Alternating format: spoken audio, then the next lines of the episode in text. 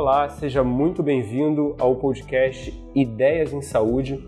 Eu sou o Diogo Rodrigues, médico oncologista. Aqui comigo está Aline Gonçalves. Tudo bem, Aline? Tudo ótimo, Diogo. E o nosso convidado de hoje é o André Sassi, que é médico oncologista do Grupo Sonha de Campinas, que atua hoje no Brasil falando muito a respeito de acesso, de farmacoeconomia e atenção de tecnologia de saúde. Ele também tem doutorado em medicina baseada em evidência pela Unicamp. Tudo bem, André? Tudo bem, Diogo. Oi, Aline. Oi, André. Seja muito bem-vindo. Muito obrigado pelo convite. É um prazer estar aqui conversando com vocês a respeito de um tema tão importante para o Brasil e para os médicos no Brasil. E que tão poucas pessoas conhecem sobre esse tema, né? Então acho que é uma ótima oportunidade para a gente divulgar é, esse assunto que, que faz parte da responsabilidade de, de todos nós médicos, né, André? É, eu, engraçado que eu já ouvi algumas vezes é, pessoas que são ícones da oncologia brasileira discutindo comigo algumas alguns aspectos técnicos e, e falando assim, olha, uh, quando chega na parte de economia em saúde ou de avaliação de tecnologias, eu só até saio da sala porque uh, não sei nada e nem quero saber. Eu acho isso um, um erro tremendo. Uh, e a minha ideia é justamente incluir cada vez mais os médicos, é, mais, quanto mais especialistas na, na doença que, que são, mais informação sobre economia em saúde, mais informação sobre se aquela tecnologia é viável, se ela pode ser disponível para todos ou não. É, isso acaba sendo cada vez mais importante mesmo.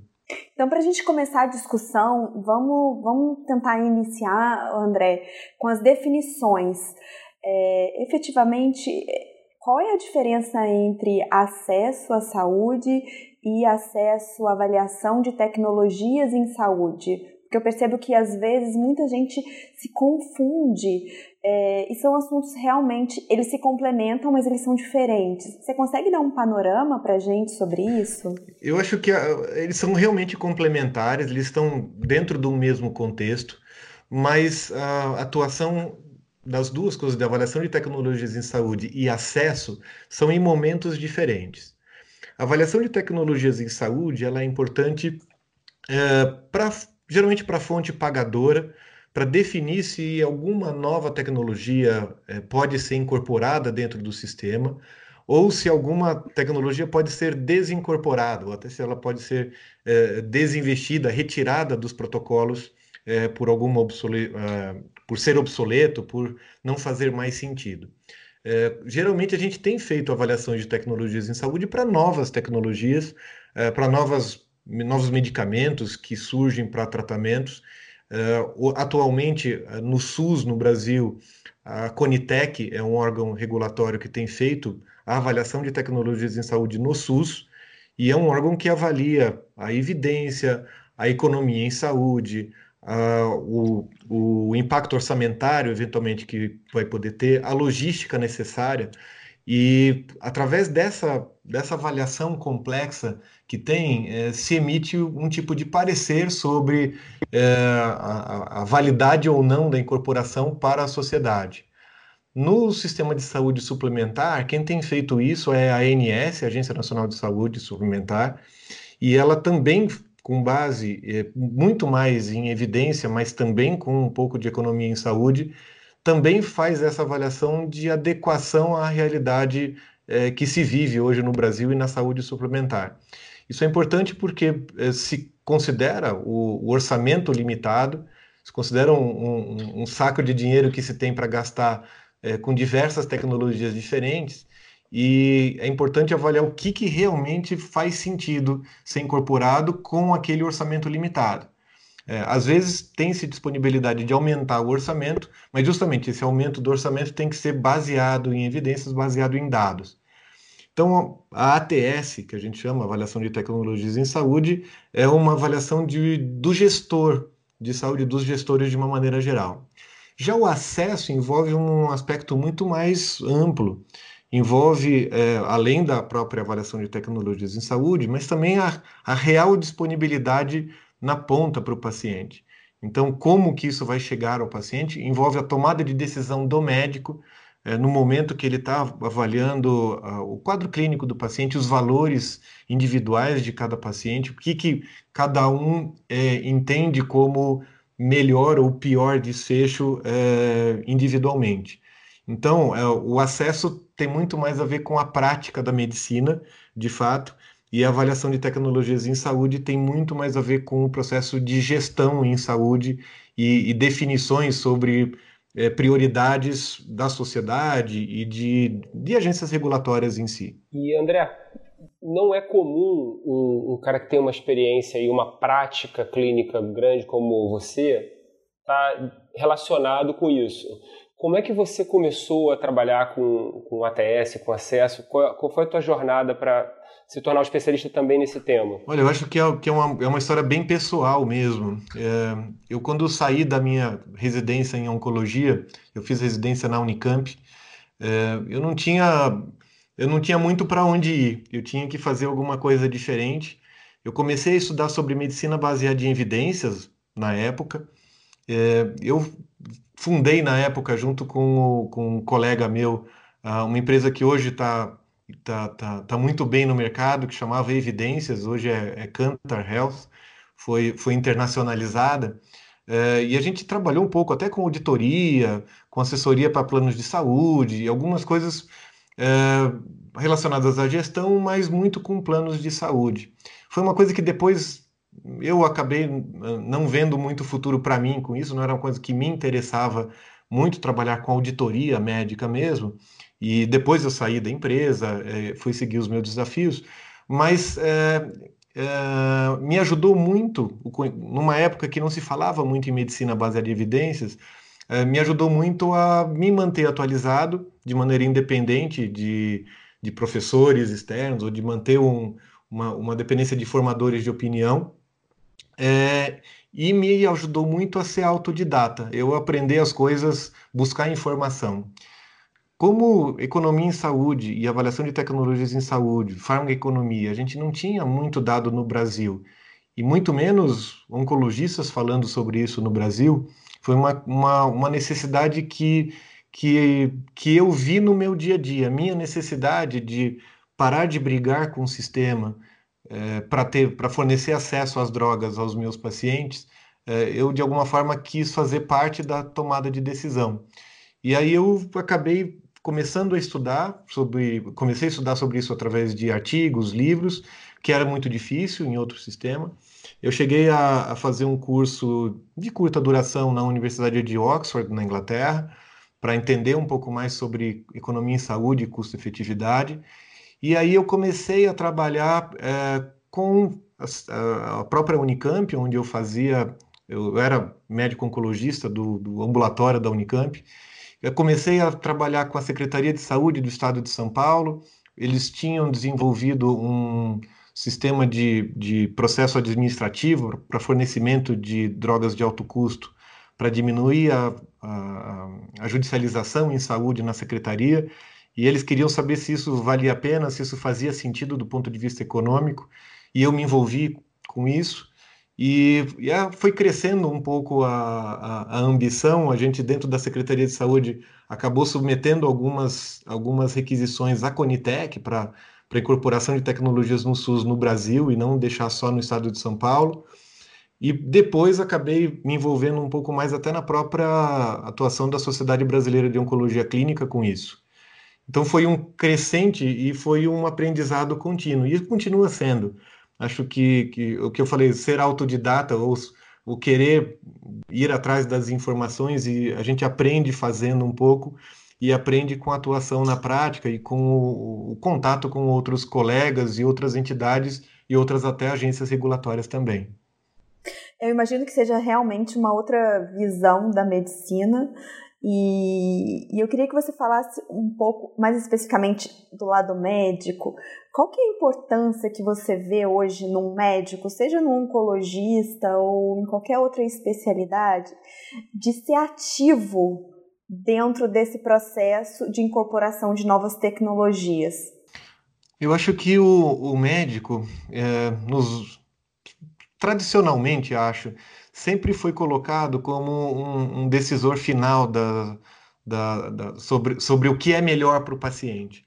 Então, sempre se esperou que o, que o médico olhasse para o paciente, ele soubesse interpretar a, a literatura médica e definisse para o paciente diretamente o que, o que era melhor ou pior. E a gente aprendeu, até na faculdade, na residência, a definir tratamentos como certo e errado e melhor ou pior. Com, com a, aprendendo a, a, a, avaliar a estatística dos estudos e avaliar as incertezas que vêm de cada, de cada dado, de cada estudo, é, a gente precisa, é, para aplicar isso no, no, seu paciente, a gente precisa entender muito sobre custo-benefício. E eu acho que, apesar da gente estar é, tá preso nessa dicotomia de certo errado, é, melhor pior, o médico já faz uma avaliação muito boa sobre risco-benefício. Então, quando a gente avalia um paciente que pode receber quimioterapia para um tipo de neoplasia, por exemplo, a gente entende a capacidade dele receber a quimioterapia ou não, os riscos que ele tem, se ele é idoso, se ele tem alguma comorbidade que impede. Então, essa parte clínica já está bem desenvolvida. O que, o que é o desafiador e o que eu acho que é importante, fundamental de, uh, de, de, de, entrar a questão econômica no processo de decisão é que o, o, o médico está fazendo cada vez mais parte da, da da necessidade de entender a sustentabilidade do sistema. Trabalhar com a sustentabilidade do sistema de saúde é fundamental. Então, é, além de saber sobre risco-benefício, um pouco sobre custo-benefício ou custo-efetividade, um termo mais correto, é, acaba sendo fundamental. Para a gente não deixar a decisão sobre acesso e sobre o, o que, que vai ser disponível naquele sistema totalmente na mão de algum gestor de algum gestor não médico, por exemplo. Então, é, entender os valores individuais de cada, de cada paciente é muito importante para a gente até entender a briga que a gente vai comprar para conseguir aquele acesso. Então, se vale a pena uh, a gente insistir muito para aquela nova droga, ou se aquilo pode ser uma coisa tão superficial que às vezes só a, a busca de conseguir o acesso vai ser um sofrimento a mais na vida do paciente sem agregar tanto. Eu costumo dar alguns exemplos de até de vida, de vida não médica, né, para se entender o contexto de, de, de, economia em saúde e de custo-efetividade. E aí eu dou até um exemplo pessoal. Então, assim, por exemplo, eu tenho aniversário da minha esposa, eu posso comprar para ela um presente, um, um, cartão, posso comprar um buquê de flores, uma joia, um carro, um helicóptero. E aí, é, tudo isso tem um custo completamente diferente entre si, e, mas obviamente, quanto mais caro, provavelmente, se eu colocar uma média de todas as esposas do Brasil, provavelmente quanto mais caro, mais satisfeitas elas vão ficar com o presente que ganham. Mas obviamente, se eu der para mim, se eu der um helicóptero para minha esposa, ela vai brigar comigo, vai ser até deletério uh, para o meu casamento isso, porque não vai fazer nenhum sentido, ela vai brigar comigo. Um carro provavelmente também, não faz sentido para ela ganhar um carro. Uma joia talvez sim, mas aí tem que caber dentro do meu orçamento é, e do meu orçamento naquele momento, naquela hora. Então, eu, eu entender o que é valor para ela, o que, que, o que, que significa, o que, que é melhor de fato. E, e aí, esse melhor tem muito a ver com valores individuais, e o termo medicina baseada em valores tem muito a ver com isso, acaba sendo fundamental. Eu entender o orçamento que eu tenho e entender qual que é o benefício que eu vou dar com aquele dinheiro que eu estou dispondo para oferecer é, para melhor, melhorar algum tipo de desfecho. Quando a gente fala em saúde, isso é muito mais delicado, porque uh, acaba, acaba se dizendo que saúde não tem preço, uma vida não tem preço, mas não é uma vida real. A gente, quando a gente avalia algum tipo de estudo clínico, não é tão preto no branco os benefícios. Então, às vezes a gente coloca uma, uma alternativa nova ou, ou combinações de medicamentos novos é, para diminuir um pouco a toxicidade do tratamento.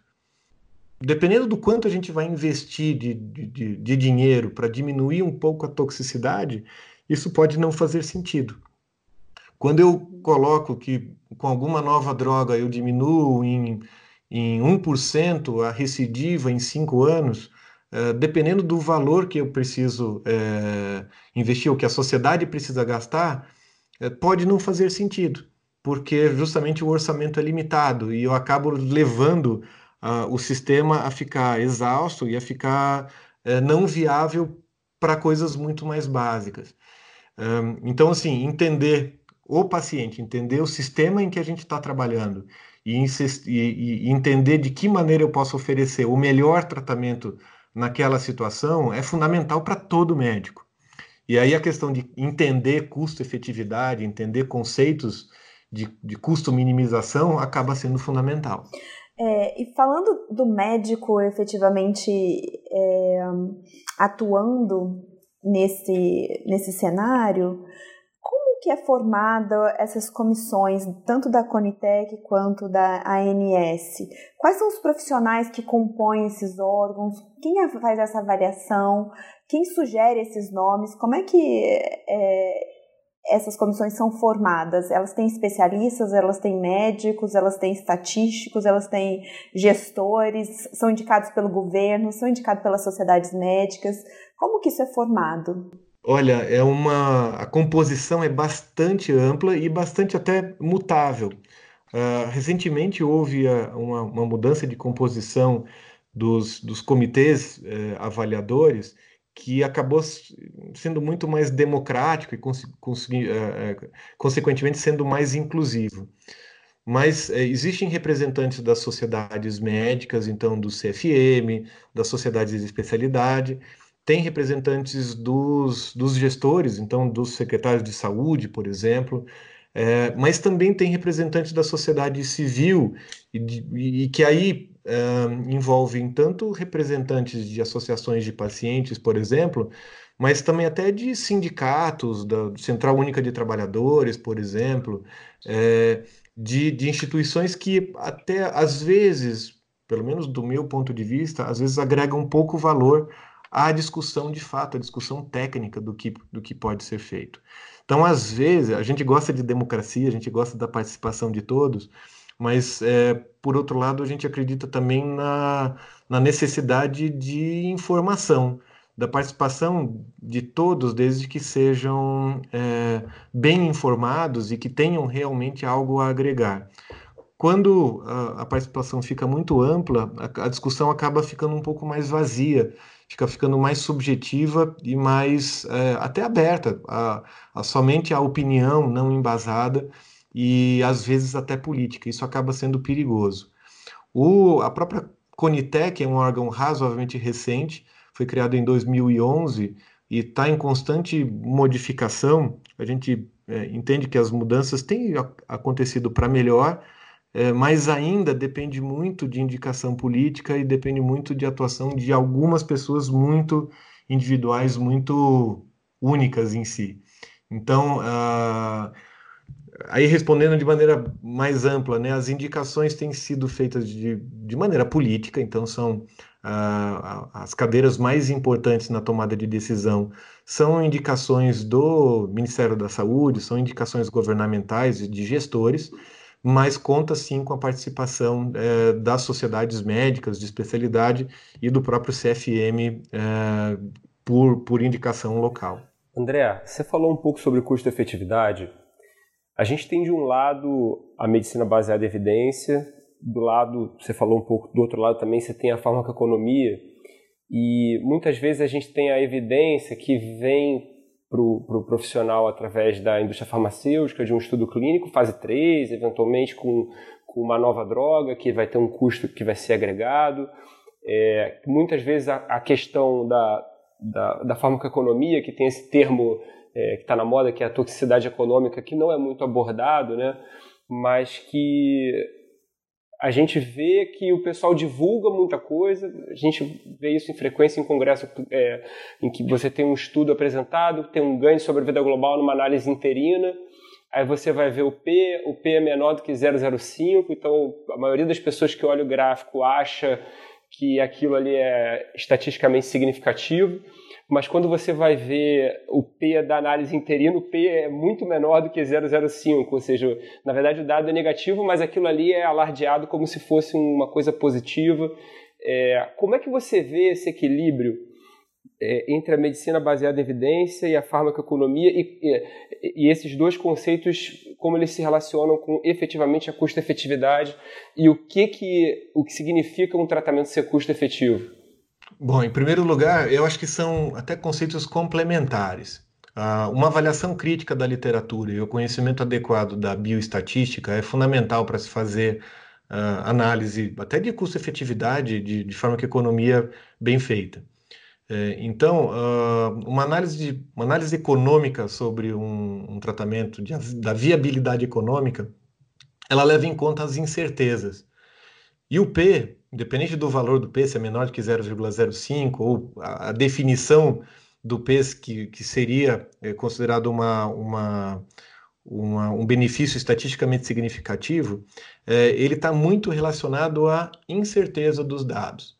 E essa incerteza acaba sendo incluída nas análises econômicas também. As incertezas nada mais são do que a dúvida a respeito de se aquele benefício é real ou se é decorrente somente do acaso. Isso é, é, precisa ser feito independente da, da, questão econômica, então, quando a gente lê um artigo, a gente precisa saber de fato é, interpretar e avaliar criticamente, mas depois isso acaba sendo importante quando a gente vai calcular a, a custo-efetividade, custo-utilidade também daquele, daquela nova tecnologia. Custo-efetividade, é, de maneira simples, significa é, avaliar o custo incremental, então o custo novo da nova tecnologia, tudo que foi incorporado, então desde exames novos necessários, é, avaliações de resposta, tratamento de toxicidades, é, menos o custo antigo, também incluindo tudo, custo de toxicidades antigas, custo dos exames é, que devem ser feitos e tudo. Então, é, é justamente a avaliação do custo incremental dividido pelo benefício real, então pela efetividade. Então, a efetividade do novo tratamento menos a efetividade que a gente tinha antiga. Então, é fácil de entender que quanto maior o custo, é, é, maior é, é, assim, maior é o, é o cálculo final dessa dessa relação de custo-efetividade incremental, que a gente chama. E quanto menor o benefício, quanto menor a efetividade incremental, também maior vai ficar esse número final. É, geralmente, quando a gente chega numa, numa, no, no, resultado final do que a gente chama de razão de custo-efetividade incremental, é, a gente, esse é o valor mágico de uma, de uma análise formal, e a gente precisa entender esse valor é, de acordo com o contexto do que a gente chama de é, limiar de custo-efetividade. Limiar de custo-efetividade é o que a sociedade está disposta a pagar para algum determinado benefício, e até o dinheiro que ela tem disponível para gastar para aquele benefício. Então, é, alguns medicamentos que agregam muito pouco em efetividade, mas custam muito, eles podem estar é, fora desse limiar de custo-efetividade e podem justificar uma não incorporação por conta disso. Significa que o custo aumentou tanto que não é compensado pelo, pelo aumento da efetividade também. Às vezes, um tratamento que é muito barato, muito, muito, muito barato, mas que não agrega em nada a efetividade, ele também não é custo-efetivo. Então, se a gente pegar alguns tratamentos alternativos, complementares, que foram incorporados até recentemente no SUS, a gente não tem prova nenhuma de aumento de efetividade em nenhum tipo de, em algum tipo de doença, objetivamente, e pouco importa se é barato, ele acaba não sendo custo efetivo, porque a, a, a, a efetividade nova versus a efetividade antiga acaba tendendo a zero. Então, uh, esse conceito é muito importante. Mas o limiar de custo-efetividade, ele, é ele precisa ser definido pela sociedade o que, que a sociedade está disposta a, a, a pagar para um ano de vida ganho a mais e, ou qualquer outro tipo de, de, de, pré, de pré-definição. E no Brasil, infelizmente, a gente não tem essa, essa definição, até por conta de, de limites da, da própria Constituição, que não permite que isso se coloque algum tipo de valor. Mas essa noção de limiar é, de custo-efetividade para incorporação de tecnologias, isso já vem é, até da, da, do próprio NICE, da, do Reino Unido, que organizou o sistema de saúde público com essa forma. Eles precisavam definir um, um, um ponto de corte para dizer o que, que, seria razoável ou não. O André, é, para fazer esse cálculo, não diretamente o cálculo né, de custo-efetividade, mas sim a incorporação de uma tecnologia, é levado também em conta a incidência da doença, por exemplo, você aprovar um, tra um tratamento para uma paciente com câncer de mama versus aprovar o um tratamento para uma paciente com uma doença rara? Isso é contabilizado na, nessa análise de incorporação? Isso, na, na, análise da incorporação, sim. Isso não, isso não entra no cálculo da custo do, do custo-efetividade de uma tecnologia. Porque custo-efetividade, ali a gente vai analisar a doença em si, o quanto se ganha, o quanto se vai se gastar mais. Mas a incidência e prevalência da doença, elas são utilizadas no cálculo eh, e na decisão sobre incorporação ou não, através do cálculo de impacto orçamentário. O impacto orçamentário hoje no Brasil tem sido usado muito mais até do que a própria custo-efetividade para definição de incorporação de tecnologias ou não. Isso porque eh, eu acho que aí assim o meu juízo de valor aqui acaba sendo incorreto, como eu falei, é, isso acaba levando à incorporação de tecnologias que são muito baratas, mas que também não seriam custo-efetivas, mas é, o impacto orçamentário é fundamental, porque você precisa saber se você tem dinheiro para tratar aquilo. É, e aí você pode até trabalhar para aumentar o seu orçamento em saúde para tratar aquela doença. No Brasil, até oncologia, hoje não existe um programa nacional real, verdadeiro de, de câncer, como existe para hepatites, para para HIV, é, a gente não tem para câncer. Então, isso seria alguma alternativa para a oncologia, a gente redefinir e, e, e alterar o orçamento para tratamento do câncer, por exemplo. Mas aí isso chama análise de impacto orçamentário que aí isso existe em qualquer lugar, aí não é só na sociedade, não é só no SUS, mas análise de impacto orçamentário precisa ser feito dentro dos planos de saúde, dentro de um hospital, tudo que envolve um, algum tipo de limitação orçamentária, a definição se você vai é, conseguir bancar aquele tipo de tecnologia nova acaba sendo fundamental também que a gente faz dentro da nossa própria casa, né? A gente tem que ter uma análise de impacto orçamentário, basicamente isso, né? Em, em outras proporções. É, no meu, no meu caso, nem um carro, nem um, nem um helicóptero vão estar dentro do meu do meu orçamento para presentear alguém que eu queira uhum. é, que eu queira que eu queira agradar. O André, agora é, eu vou te fazer uma pergunta que talvez seja motivo de um outro episódio, porque a resposta pode ser que seja bem longa, mas enfim, é, a Anvisa aprovou, vou dar um exemplo só para ficar mais fácil, uma nova medicação para tratamento de câncer. Ok? Está aprovado pela Anvisa. Qual é o processo? Como essa droga ela é submetida por quem? É pelo governo? É pela população? É pela indústria farmacêutica? A esses órgãos, seja a Conitec ou é, a ANS, para que ela seja incorporada tanto na saúde suplementar ou no SUS.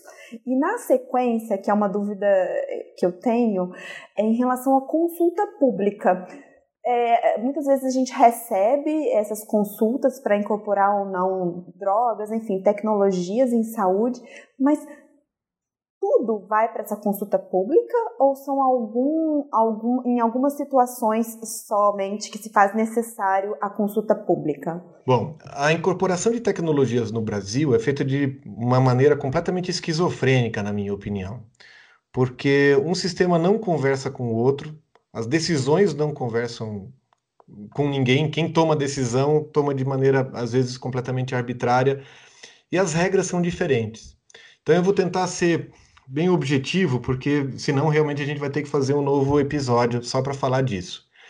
É, no sistema público, a, a, definição sobre incorporação ou não depende da Conitec formalmente, mas em oncologia, por exemplo, é, é, é completamente é, diferente. A gente não tem um sistema é, bem definido de incorporação de tecnologias em oncologia, e o que funciona é uma forma de, de remuneração por pacotes. Então, é, há muitos anos atrás foi, foram definidos valores arbitrários, hum, definidos pelos protocolos da época, é, que pagariam os tratamentos para diferentes tipos de tumores, por exemplo, é, e cada instituição credenciada pelo SUS poderia ter o seu protocolo individual é, e seria reembolsado pelo tratamento dentro desse protocolo por esses pacotes, que a gente chama de APACs. É, e esses valores, obviamente, definiam a capacidade ou não de incorporar tecnologias. Então, um hospital não, não conseguiria fazer nenhum tratamento de altíssimo custo, é, por conta dessa limitação, de novo, orçamentária. Né?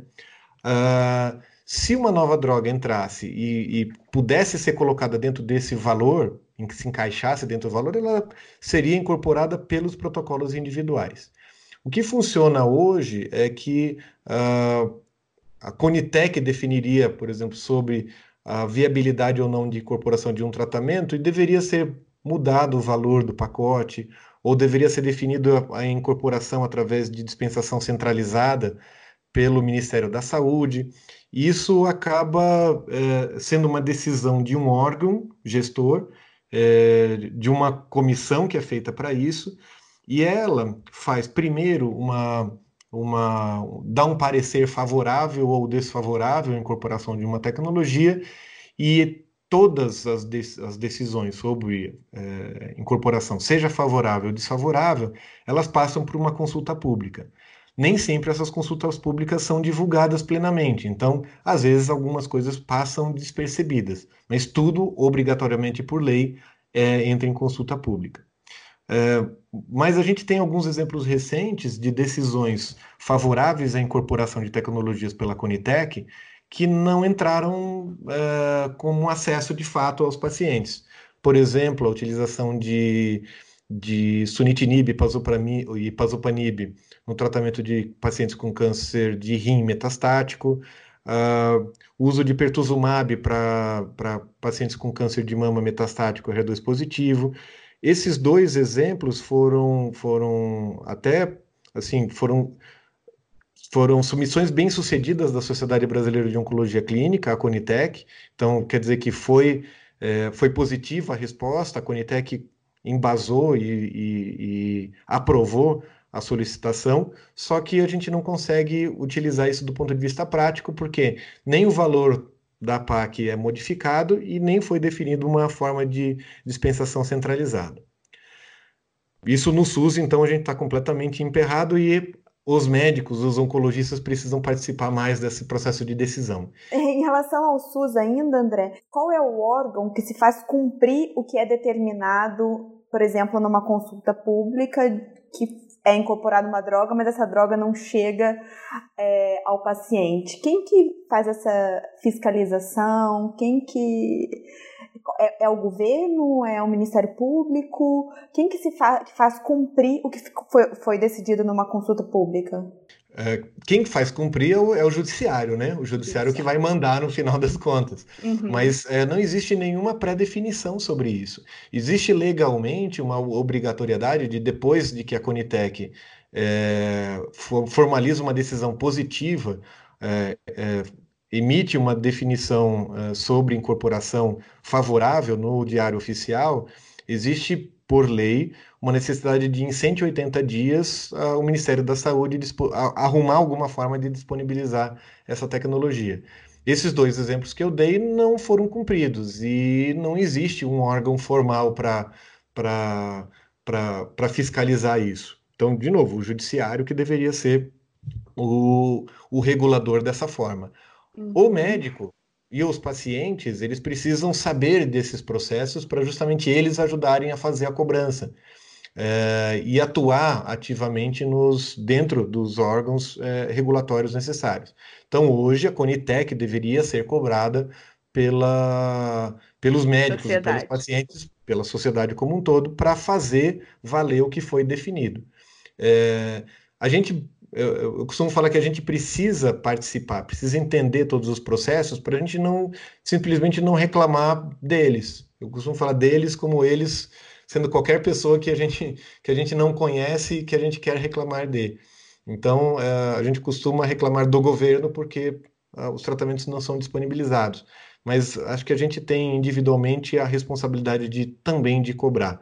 Mas eu falei que é esquizofrênico porque justamente isso também não existe não existe uma, um, algum jeito formal, é, além da, da própria lei, que define esses prazos de incorporação de tecnologias. No, no, sistema de saúde suplementar, eu acho que ainda é mais bagunçado ainda, porque, por exemplo, a, a ANS ela define um rol de procedimentos básicos para que, assim, que são de cobertura obrigatória por todos os planos do Brasil. E esse rol eh, inclui o tratamento oncológico. Só que o tratamento oncológico, durante muito tempo, foi, foi definido como quimioterapia. E era o que a gente tinha só. E quimioterapia significava quimioterapia endovenosa. Quando começaram a surgir os tratamentos orais, eh, gerou-se uma dúvida muito grande de como se faria o tratamento disso, e tratamento eh, eh, oral acabou ficando de fora das coberturas obrigatórias. Isso gerou judicialização, discussões muito grandes por muito tempo. É, outras tecnologias para outros tipos de doenças que não câncer é, eram definidos também por, pelo próprio rol. Então, exames diagnósticos, terapias, é, transplantes de órgãos, é, algo, às vezes eram, no início eram, eram de cobertura é, opcional, depois passaram a ser obrigatório, transplante de medula óssea, mesma coisa. Então, sim, o rol de procedimentos obrigatórios é uma definição muito importante. Mas assim, quimioterapia para o tratamento do câncer envolve, ou terapias antineoplásicas, envolve uma gama de tratamentos tão grande, tão grande, que uh, acaba ficando bastante heterogêneo também. Os tratamentos orais ficaram numa categoria à parte. Uh, recentemente foram, foi, foi incorporado a obrigatoriedade dos tratamentos a, terapia oral contra o câncer, só que é definido por uma, por uma diretriz de utilização de tratamento, que era uma, que era uma, uma diretriz que definia o que, que realmente seria incorporado por via oral ou não. Isso criou uma, uma desregulação enorme. É, e o rol de procedimentos ele é atualizado a cada dois anos. Do ponto de vista prático, o que, que significa hoje em câncer, por exemplo? Se um medicamento é aprovado pela Anvisa é, e ele é endovenoso, e a Anvisa não tem responsabilidade nenhuma hoje para pensar em sistema de saúde é, suplementar ou sistema único de saúde, ela só avalia a eficácia e segurança do tratamento. Mas se a Anvisa diz que aquele medicamento funciona, é eficaz e ele é endovenoso contra o câncer, amanhã esse tratamento já é de cobertura obrigatória por todos os planos de saúde do Brasil. Por outro lado, se esse mesmo medicamento que oferece o mesmo benefício, o mesmo valor, talvez o mesmo custo, se em vez de for endovenoso, se ele for por, a, administrado por via oral, ele vai entrar numa fila de, de avaliação de tecnologias da Agência Nacional de Saúde que pode demorar até quatro anos para incorporação do ponto de vista prático, para cobertura obrigatória. Então, isso acaba criando um, um, uma bagunça do ponto de vista até de organização dos planos de saúde, até de avaliação de impacto orçamentário. Então, não dá para fazer uma previsão de quais medicamentos endovenosos vão ser incorporados amanhã, ou mês que vem, ou no próximo semestre, apesar de terem algumas agências que fazem esses estudos eh, prévios, mas não dá para ter uma certeza absoluta. Agora, por outro lado, o, a incorporação de tratamentos é, por via oral é extremamente demorada. É, isso no câncer é, uma, é, uma, é uma, uma discussão muito pontual, mas acho que em todos os tipos de tumores, todos os, os tratamentos que devem ser cobertos pelo, pelo sistema de saúde suplementar, cada um tem a sua pequena bagunça a ser é, organizada. E a gente precisa entender, como médico, por que, que um tratamento é coberto, por que, que não, e também até quando vale a pena comprar algumas brigas é, mais do que outras. É, e, e, toda essa dificuldade de acesso, principalmente esses medicamentos por via oral, pelo menos para tratamento de câncer, se traduz num aumento é, de judicialização que vem junto com um aumento tanto de estresse psicológico para o paciente, para o médico, e também de um aumento de custo para a fonte pagadora, né, André? É, eu acho que sempre que existe uma falta de diálogo, a judicialização acaba sendo a única, a única forma de, de algum paciente conseguir o acesso ao que ele precisa. Uh, e, eu, e o diálogo que eu falo é as duas partes se entenderem é, ou nem são duas, né, são várias, porque a gente fala do médico, do paciente, da indústria farmacêutica e da fonte, e da, da, fonte pagadora, de quem vai custear todo esse tratamento. É, a gente tem que, como médico, a gente tem que agir com responsabilidade dos dois lados. Então, como eu falei, a gente tem uma responsabilidade muito grande com o paciente, que a gente precisa oferecer o que faz sentido para ele, o que é, o, o que está dentro dos seus valores individuais, dentro de uma disponibilidade aceitável do sistema. É, e as regras têm que ser claras. Então, às vezes, é, a gente também está acostumado a, a, a, exigir muitos direitos, né? achar que, que tudo é um direito das pessoas, mas é, sempre que houver alguma restrição ao acesso, mas essa restrição for feita de maneira clara e justificada, é, eu acho que isso precisa ser aceitável.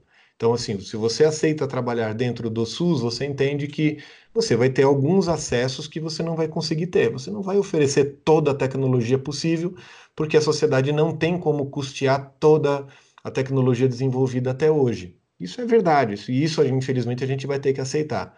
Se a gente aceita que no Brasil a gente tenha um sistema de saúde público que o governo é, se propõe a bancar tudo para todos, de maneira universal, a gente tem que entender que a sociedade tem um limite para bancar esse tudo.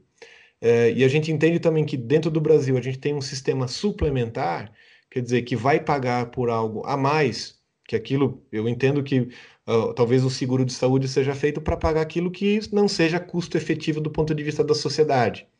Então, é, isso tem que ficar claro também. O problema no Brasil, como eu falei, a, a esquizofrenia surge quando você não entende os processos, não entende as justificativas, quando a decisão sobre incorporação ou não de uma tecnologia é feita por motivos pessoais, políticos, é, e às vezes é, você, você considera aspectos econômicos de maneira inadequada dentro de um processo de decisão.